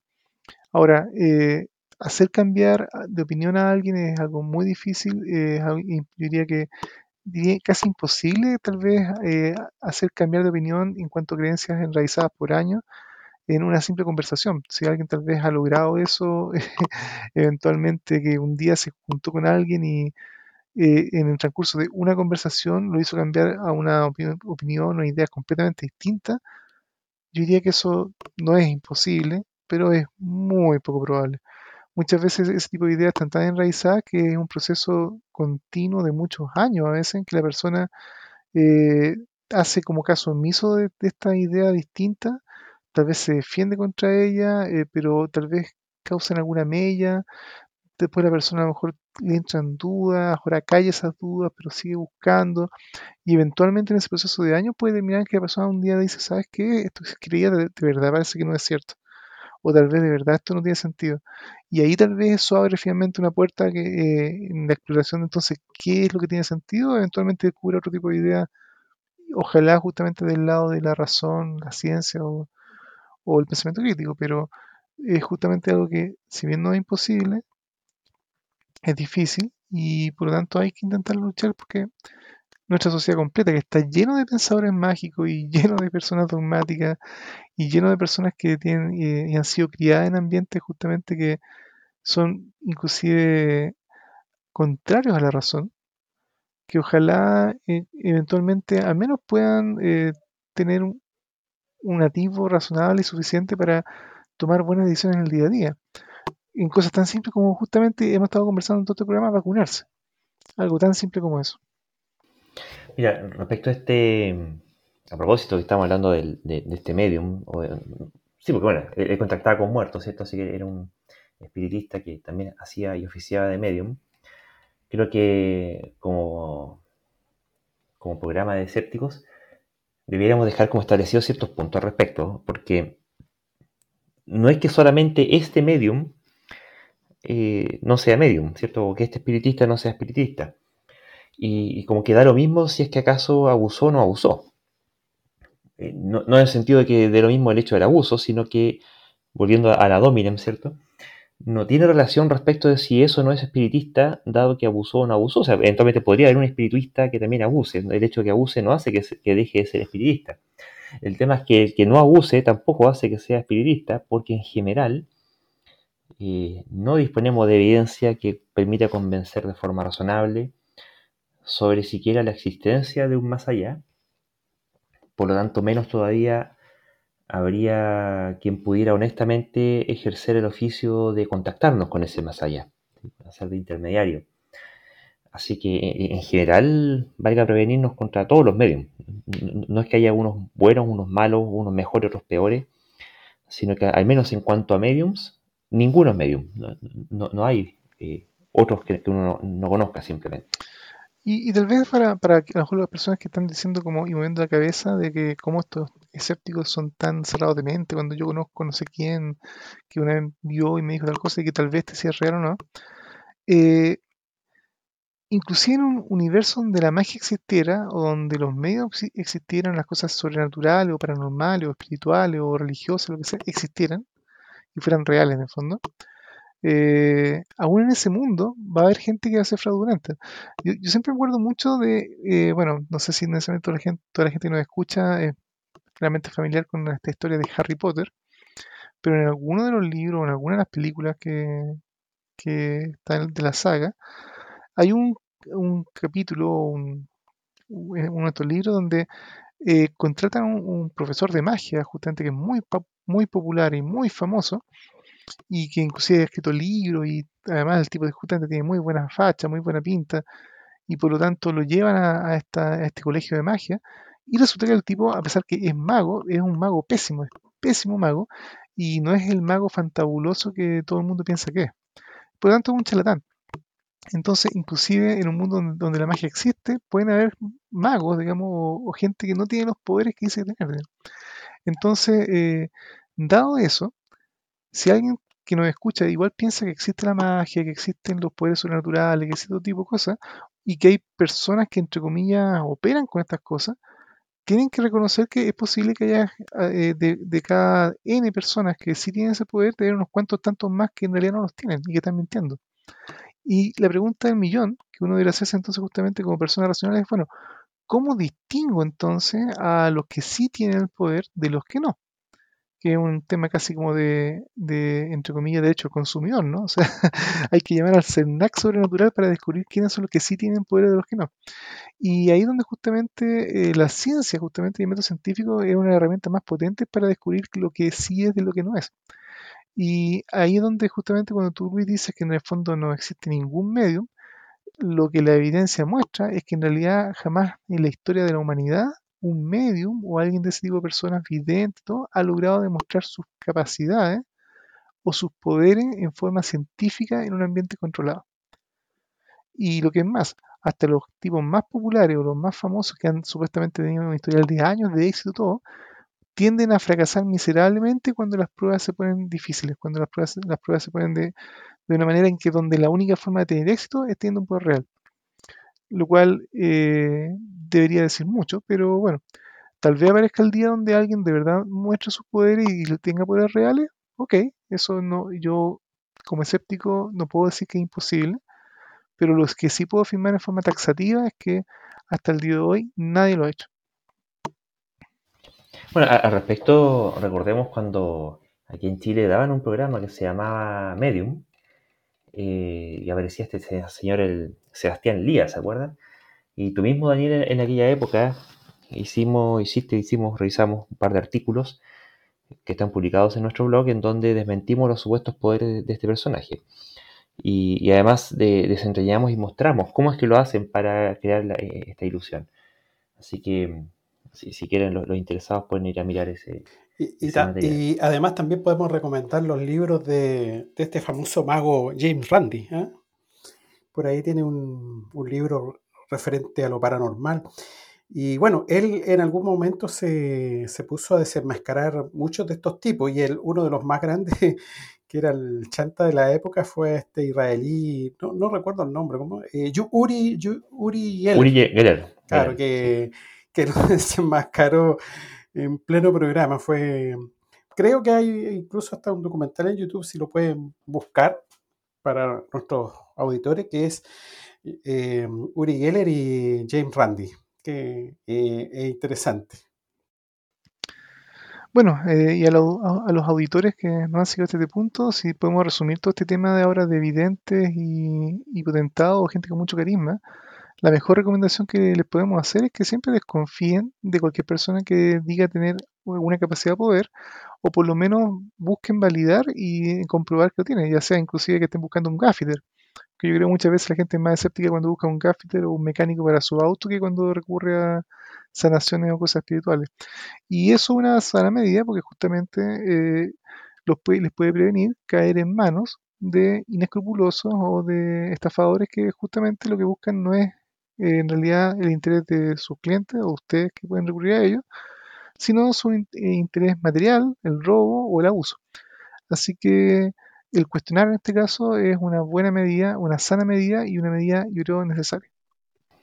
Así es, caveat emptor, ¿no? así que bueno, estamos llegando ya al final de este programa en horas del tiempo. Quedaron varios temas en barbecho, así que la próxima semana los vamos a, a rematar, ¿ya?